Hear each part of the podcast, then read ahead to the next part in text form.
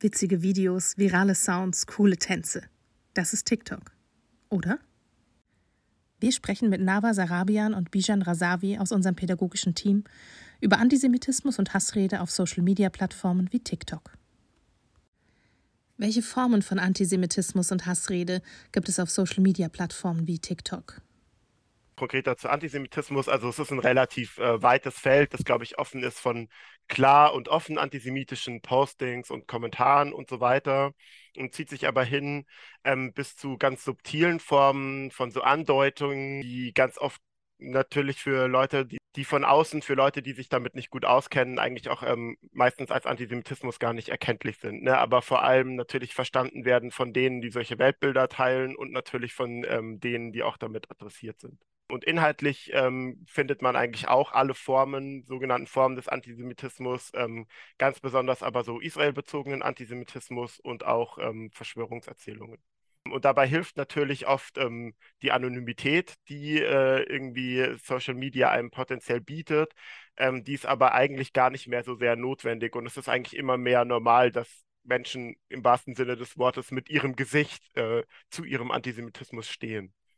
Also auf Social Media gibt es alle Formen von Antisemitismus, es gibt alle Formen von, ähm, alle Erscheinungsformen von Diskriminierung und Rassismus und Antisemitismus.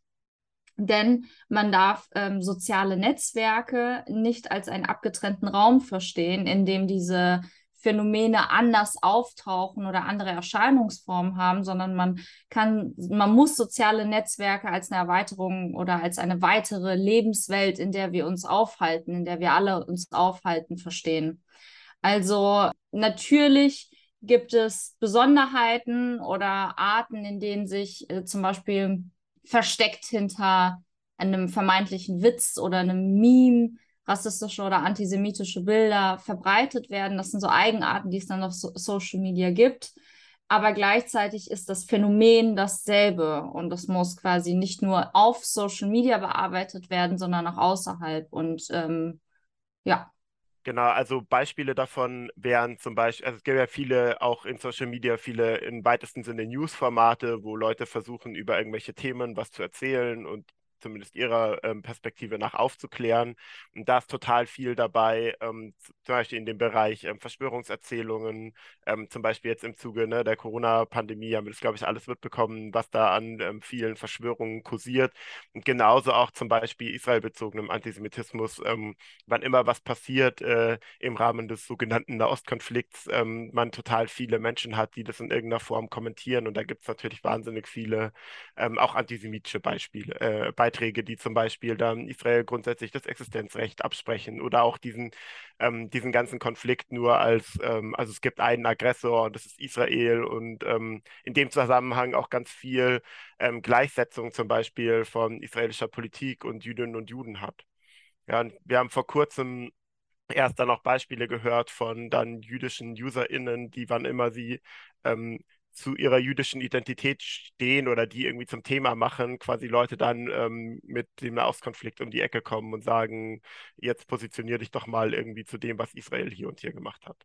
Und das ist natürlich aber, wie Nava auch schon gesagt hat, nichts, was exklusiv nur ähm, irgendwie in Social Media stattfindet, ne? sondern auch was, was natürlich genauso auch in der, ähm, in der echten Welt, in der nicht digitalen Welt stattfindet.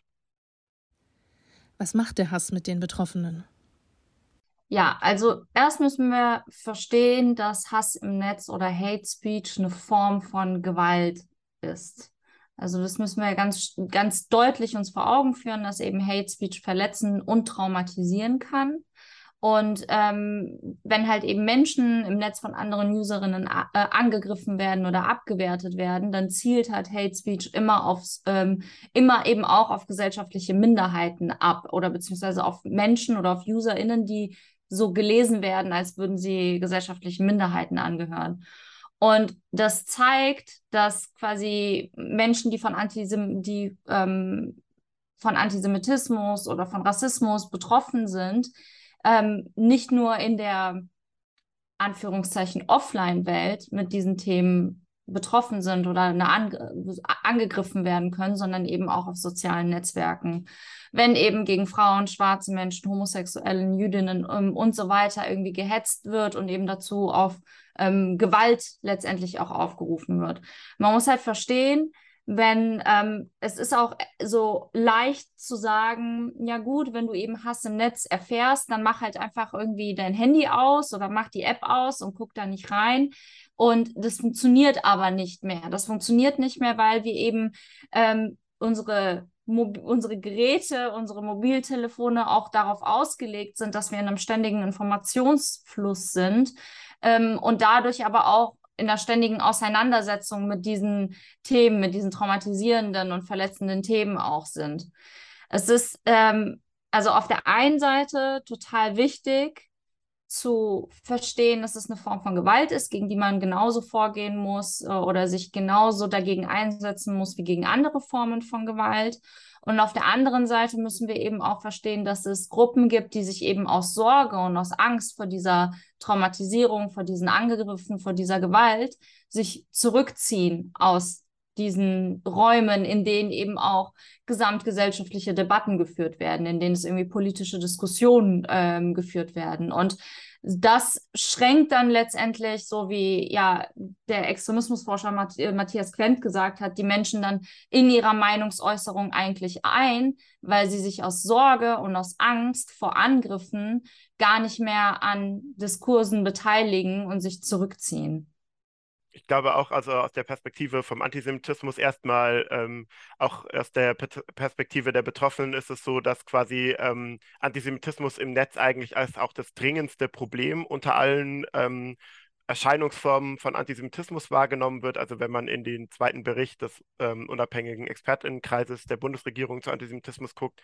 wo ja zum ersten Mal eine jüdische Perspektive auch ähm, mit abgefragt wurde, da ist quasi das ganz oben in der Liste mit knapp ähm, 90 Prozent der Befragten, die das als großes Problem sehen. Und was vielleicht da gleichzeitig auch ein Problem ist, ist, dass es bei Antisemitismus vergleichsweise auch zu anderen Bereichen immer noch sehr wenig ähm, so Counter-Speech gibt, weil es einfach ganz viele Leute gibt, die das gar nicht erkennen überhaupt als Antisemitismus und wenn, das hatte ich ja schon gesagt, das als Problem gar nicht wahrnehmen. Ähm, was natürlich auch ähm, für die Betroffenen ein Signal ist von, ne, ihre Betroffenheit wird nicht ernst genommen und es gibt keine Unterstützung. Und genauso wie das quasi auch in den analogen Räumen ist, dass ähm, Beispiel Jüdinnen und Juden sich nicht trauen, in Anführungszeichen zu outen oder bestimmte Stadtteile oder bestimmte Orte meiden, dass quasi, wie Nava das auch schon gesagt hat, ähm, Leute dann sich zurückziehen aus bestimmten sozialen Medien, ähm, was einfach eine, genau ein Teilbereich von gesellschaftlichem Leben ist, an dem die dann nicht mehr partizipieren können. Und ich glaube, besonders auch nochmal für junge Leute nochmal ein viel größerer Teilbereich ist, in dem sich einfach relevante Teile des Lebens abspielen, ähm, zu denen man dann keinen Zugang mehr hat oder haben will. Und das kann natürlich enorme psychische Folgen haben. Ja, also gerade auch wieder für junge Menschen so dieses Gefühl, ausgeschlossen zu sein und nicht zugehören zu können oder dürfen, ist natürlich super belastend. Ja, und wenn sich das quasi dann paart mit dem Gefühl für, das wird nicht ernst genommen, ich bekomme keine Unterstützung, äh, macht es eigentlich nochmal, ähm, also verstärkt solche Gefühle auch nochmal. Was kann man den Betroffenen raten? Also wichtig ist es, immer zu reagieren, in welcher Form das auch sein mag. Das kann situationsabhängig sein, das kann abhängig davon sein, wie man als Person mit dieser Situation umgehen möchte. Es gibt da unterschiedliche Arten. Also reagieren kann heißen mit Freundinnen, mit ähm, vielleicht auch Beratungsstellen darüber zu sprechen.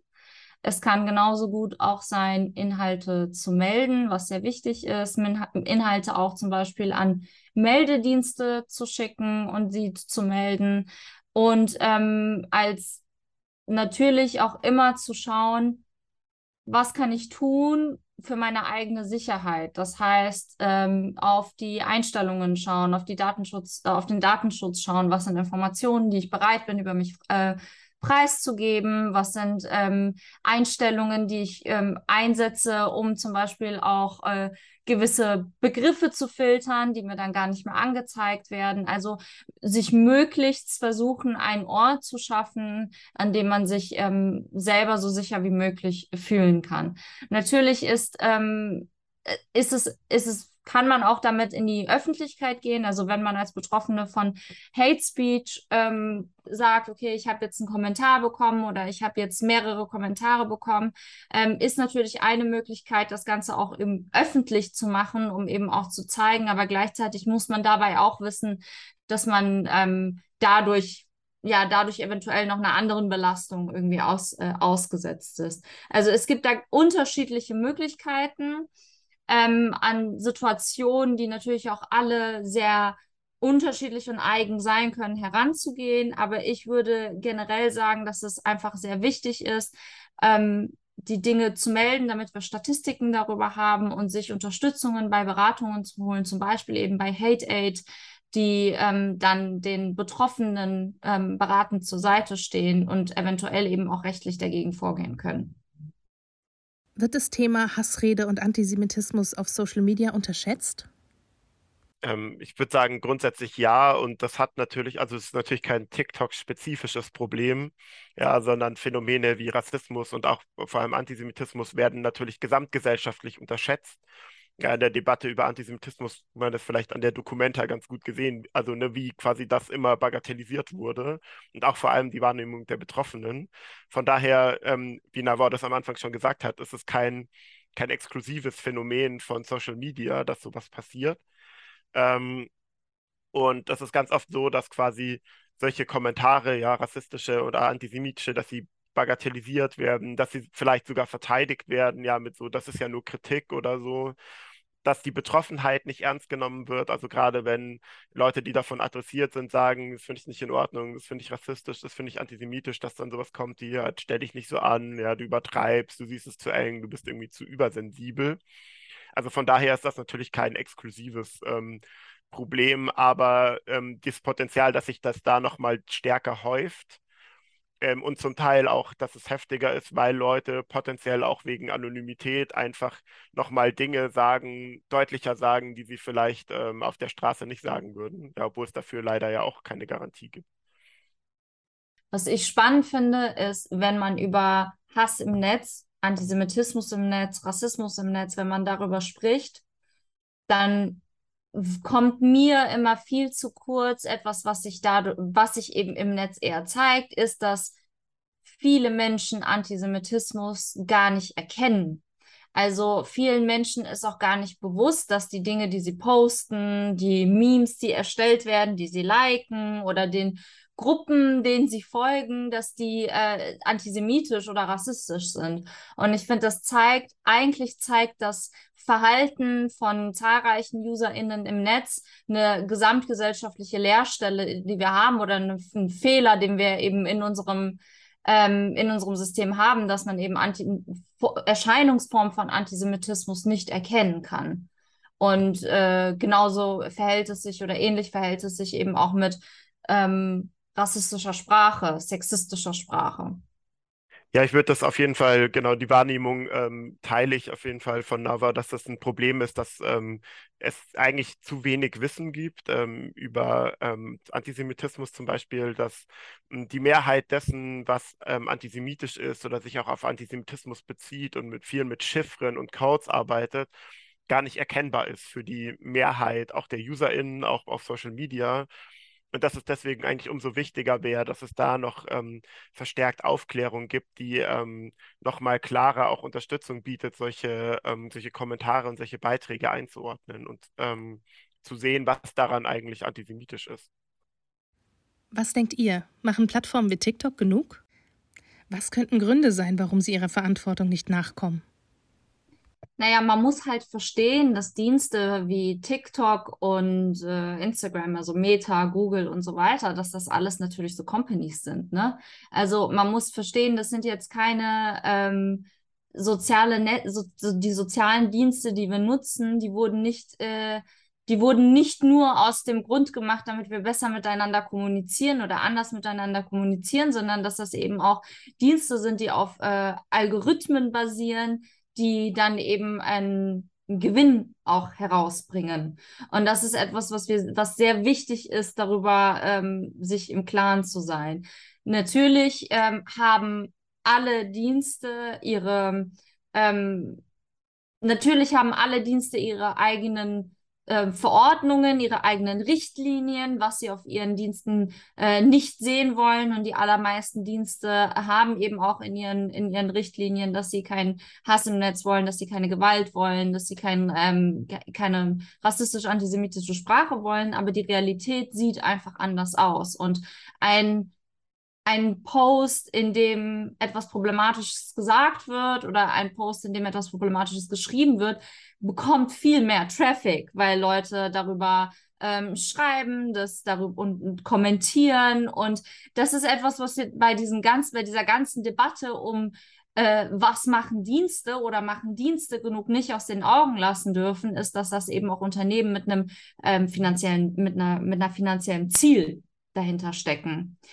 Gleichzeitig gibt es Gesetze, die eben die Dienste schon versuchen, ähm, versuchen mehr in die Verantwortung zu bringen. Ähm, aber Gesetze, wie zum Beispiel eben das Netz, äh, NetzDG, aber Gesetze sind halt eben nicht anders. Äh, sind nicht, na, na, sagen wir so, Gesetze sind nicht das Einzige, was dabei hilft. Wir als UserInnen von diesen Diensten, wir müssen eben diesen Druck aufbauen und wir müssen selber darauf achten und sagen, okay, das sind, wir sind die Nutzer dieser Dienste, wir möchten das nicht auf den Diensten. Also gehen, sind wir eh darauf, dass wir diese Inhalte melden oder dass wir eben nicht mit denen interagieren und so weiter. Also man muss, wenn man sich dieses Thema anschaut, muss man wirklich so sich in drei große Kategorien machen. Zum einen eben die Kategorie, dass das ein ähm, den wirtschaftlichen Faktor dahinter sieht und, den, wie, und wie Algorithmen funktionieren, die eigene Position sieht und dann eben noch die Gesetzeslage mit reinholt. Und in diesen, unter diesen drei großen Punkten bewegen sich eben Organisationen, ähm, Organisationen und Firmen, die dann eben versuchen, gegen Hass im Netz auch vorzugehen. Ja, ich denke gerade, was den Umgang von Seiten der Plattformen angeht, ist es natürlich ein Teil auch des Problems, dass auch da natürlich ähm, Menschen sitzen, die im Zweifelsfall ähm, gemeldete ähm, Content überprüfen und auch die müssten ja erstmal Ahnung haben, quasi, ähm, um wirklich zu erkennen, jetzt ist es zum Beispiel ein antisemitischer Beitrag oder nicht. Ähm, wozu auf jeden Fall auch viel, ne, viel Wissen gehört. Ähm, gleichzeitig die Grenze eben auch immer nicht klar ist. Ne? Also gerade subtile Kommentare ähm, da ist es eben nicht einfach immer zu sagen, okay, das ist auf jeden Fall antisemitisch, ja, sondern es ähm, ne, geht ja viel um Codierung, viel um Chiffren und so. Und dazu kommt natürlich, dass auch erstmal mh, hm, auch in der Fachdebatte auch zum Teil umstritten ist. Was ist jetzt eigentlich antisemitisch? Ja, zum Beispiel, was ähm, kann man über Israel sagen? Und die einen würden sagen, das ist total antisemitisch, die anderen würden sagen, es ist nicht. Ja, und im Endeffekt ähm, liegt es dann vielleicht bei der einzelnen Person, ähm, die über den Beitrag entscheidet, ob er gelöscht wird oder nicht, wie die das wahrnimmt. Ja. Von daher also haben wir das zusätzliche Problem von Erkennen und Bewerten immer. Was können UserInnen machen, um Betroffene zu unterstützen? Also es ist so, die allermeisten Menschen, die sich im Netz bewegen und Hass im Netz sehen, sind Menschen, die quasi es beobachten und weiter scrollen. Und da liegt irgendwie schon das große Problem. Ähm, wir müssen verstehen, dass wie unsere eigene Position als vermeintlich stille MitleserInnen im Netz ist. Und zwar, wir können zum, wir können im, wir können entweder einfach drüber lesen und nichts tun und dann haben wir quasi die Position, die den Hass im Netz ausgelöst hat, haben wir verharmlost oder gar schon irgendwie so legitimisiert, weil wir einfach weggeschaut haben und weitergegangen sind. Wir können aber auch in Richtung der betroffenen Position gehen. Wir können in Richtung gehen, ähm, zu sagen, okay, ich schreibe mal der Person, die gerade betroffen ist von Hass im Netz, einfach eine nette Nachricht. Oder ich like alle ihre Bilder. Oder ich like Kommentare, die dagegen sind. Oder ich schreibe selber Gegenkommentare, um eben andere stille MitleserInnen auch eine andere Position aufzuzeigen, die einfach nur quasi mitlesen, aber gleichzeitig auch etwas anderes sehen können. Also wir müssen verstehen, dass diese große Menge an UserInnen, die sagen, ja, ach, ich mache selber gar keinen Content im Netz und so oder ich kommentiere selber gar nicht, sondern ich lese nur, dass den Menschen eben auch bewusst ist, dass ihre Rolle besonders, besonders äh, wichtig ist und ähm, sehr viel davon abhängt. Wenn auf der Straße jemand angeschrien wird ähm, und beleidigt wird, dann würde man sich auch hoffen, dass die Zivilgesellschaft ähm, ja Courage zeigt und sich äh, daneben stellt oder sagt, äh, nee, das finde ich nicht in Ordnung oder in irgendeiner Form und Weise hilft. Und auch da müssen wir sagen, so ähm, soziale Netzwerke als Erweiterung der öffentlichen Räume sehen und auch dort eben ähm, Courage zeigen, ist wichtig. Ja, ich würde auf jeden Fall den Punkt auch unterstützen, ähm, dass man zumindest mal Counter-Speech quasi auch liked. Ähm, weil ich, also ne, man kann natürlich nicht bei der Menge auch, die man zum Teil leider sieht, ähm, kann man nicht zu jedem einen Gegenbeitrag schreiben. Manchmal kennt man sich vielleicht selber auch gar nicht gut genug aus. Aber man kann eben dazu beitragen, dass es nicht die, die ähm, Hasskommentare sind, die ganz oben sind, ja, in den Kommentarspalten. Ähm, und auch, ähm, was Nava vorhin schon mal gesagt hat, ähm, auch quasi äh, äh, Meldeplattformen benutzen. Ja, also, also so wie, sowohl quasi die, die auch ähm, dazu beitragen, das im Zweifelsfall vielleicht juristisch zu verfolgen, sich um Löschung zu kümmern, aber auch die, die Statistiken machen, weil Statistiken einfach wichtig sind, zu zeigen, dass das Phänomene sind, die tagtäglich total viel passieren. Ja, und je besser ähm, wir zeigen können, wie groß dieses Phänomen auch ist, umso besser kann man natürlich auch politischen Druck ausüben. Ja, sowohl über Politik, ja, als auch über, ähm, über auf die Plattformen selber zu zeigen, es ist ein Riesenproblem bei euch, ihr müsst euch darum kümmern. Und das kann natürlich jeder, jeder tun. Thema Counterspeech. Was sollte beachtet werden, wenn Counterspeech, also Gegenrede, gemacht wird? Also mit Counterspeech verhält es sich ein bisschen wie im Flugzeug.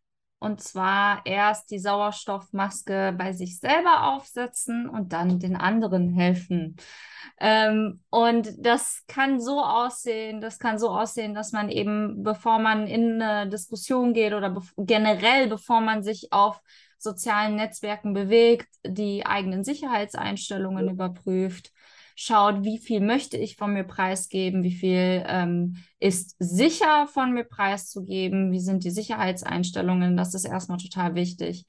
Auf der anderen Seite ist natürlich auch die Sauerstoffmaske quasi nicht nur so technisch gesehen wichtig, sondern auch für die eigene mentale Gesundheit sehr wichtig, zu schauen, wie viel kann ich überhaupt leisten.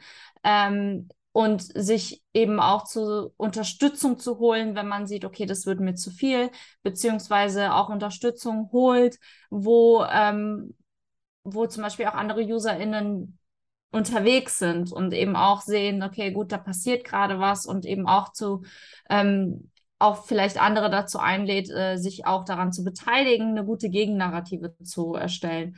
Gleichzeitig muss man sich eben auch bewusst werden, dass äh, Counter-Speech oder Counter-Narratives eben auch ähm, ihre Grenzen haben und ihre Grenzen sind ähm, dort, wo rechtliche Bestimmungen reinfallen. Also das heißt, wenn wir Verbotenes im Netz sehen, wie zum Beispiel die Nutzung von verbotenen Kennzeichen, das ist strafrechtlich relevant. Ähm, da kann man, äh, da könnte man konkreter dagegen ähm, vorgehen. Man kann über das ähm, Strafgesetzbuch kann man eben auch nochmal ähm, Medienrecht nutzen, wenn äh, um gewissen Content offline zu kriegen. Da gibt es auch ähm, ganz viele Organisationen oder eben auch Anwältinnen, die sich damit sehr gut auskennen und äh, dankbar sind, wenn man eben auch meldet und Situationen weiterleitet. Also zwei Punkte, wenn du Counter-Speech machst, dann ist es zum einen wichtig, auf deine faktische Sicherheit zu, such zu achten, also auf deine äh, Einstellungen und auf der anderen Seite auch auf deine mentale Gesundheit zu achten und sich eben Unterstützung zu holen, dort, wo Unterstützung gebraucht ist. Welche Verantwortung haben politische AkteurInnen? Also, wie Bijan sagte, es ist total wichtig, das Ganze, das das Phänomen als Ganzes zu verstehen, was eben auch außerhalb vom Netz bearbeitet werden muss. Es ist nicht damit getan, dass man irgendwie nur ein paar coole Kampagnen macht auf sozialen Netzwerken und zeigt, dass man gegen Hass im Netz ist und gegen äh, Gewalt im Netz ist. Ähm, da gehört mehr dazu. Da ist natürlich die Politik auch in Verantwortung, äh, Dienste mehr in die Verantwortung zu nehmen, also auch rechtlich in die Verantwortung zu nehmen, zu reagieren. Das ist mit Unterschied, man hat es versucht mit dem NetzDG zu machen, dass irgendwie Dienste nach einer Meldung ähm, verpflichtet sind, innerhalb von 24 Stunden dieser Meldung nachzugehen, was aber gleichzeitig keine unbedingt keine Qualitätssicherung darstellt. Ne? Also die nur weil ich, ähm, nur weil die Dienste verpflichtet sind, darauf zu reagieren, heißt das nicht, dass sie hundertprozentig äh, gewissenhaft darauf reagieren. Aber dennoch ist es trotzdem wichtig, dass die Politik das als Problem erkennt und angeht und sich eben Expertinnen auch heranholt, ob es jetzt Medienrechtlerinnen sind oder ob ähm, Menschen, die sehr Menschen und Organisationen, die viel zu, ähm, die viel zu Hass im Netz arbeiten, dass man sich wirklich Expertinnen mit reinholt und schaut, okay, was sind die Dinge, die wirklich gebraucht werden, um diese Räume für alle zu, um diese öffentlichen Räume, digitalen Räume nicht nur für alle zu öffnen, sondern eben auch für alle einen möglichst sicheren Raum zu, ja, zu, zu bilden oder zu haben dafür. Darüber hinaus natürlich auch die äh, Verantwortung von politischen AkteurInnen ist, sich auch außerhalb äh, von digitalen Räumen viel mehr dieser Themen anzunehmen. Ähm, weil nämlich, also ne, wenn, wenn zum Beispiel staatliche politische Akteure rassistisch diskriminierende Politik machen, so dann legitimieren sie rassistische Hate Speech dadurch, dass sie quasi zeigen, ja, das ist doch irgendwie machbar und das ist doch politisch umsetzbar. Ja, und dann helfen, wie Navor gesagt hat, helfen die tollsten Kampagnen gegen Rassismus nichts, wenn man quasi eine entgegengesetzte Politik macht. Und auch bei der, ähm, bei der Aufklärung im Allgemeinen über Rassismus, über Antisemitismus, ja, ähm, zum Beispiel im Bildungsbereich, ja, da natürlich sind auch da politische AkteurInnen ähm, gefragt, das ähm, besser zu verankern. Ja, zum Beispiel Themen wie Rassismus und äh, Antisemitismus in der Lehrerbildung, Lehrerinnenbildung zu verankern, ähm, damit da schon die Grundlagen geschaffen werden, die sich dann natürlich auch in, ähm, in die digitalen Bereiche transferieren, das zu erkennen und zu wissen, was man tun kann und wie man dem entgegentreten kann. Herzlichen Dank, Nava Sarabian und Bijan Razavi.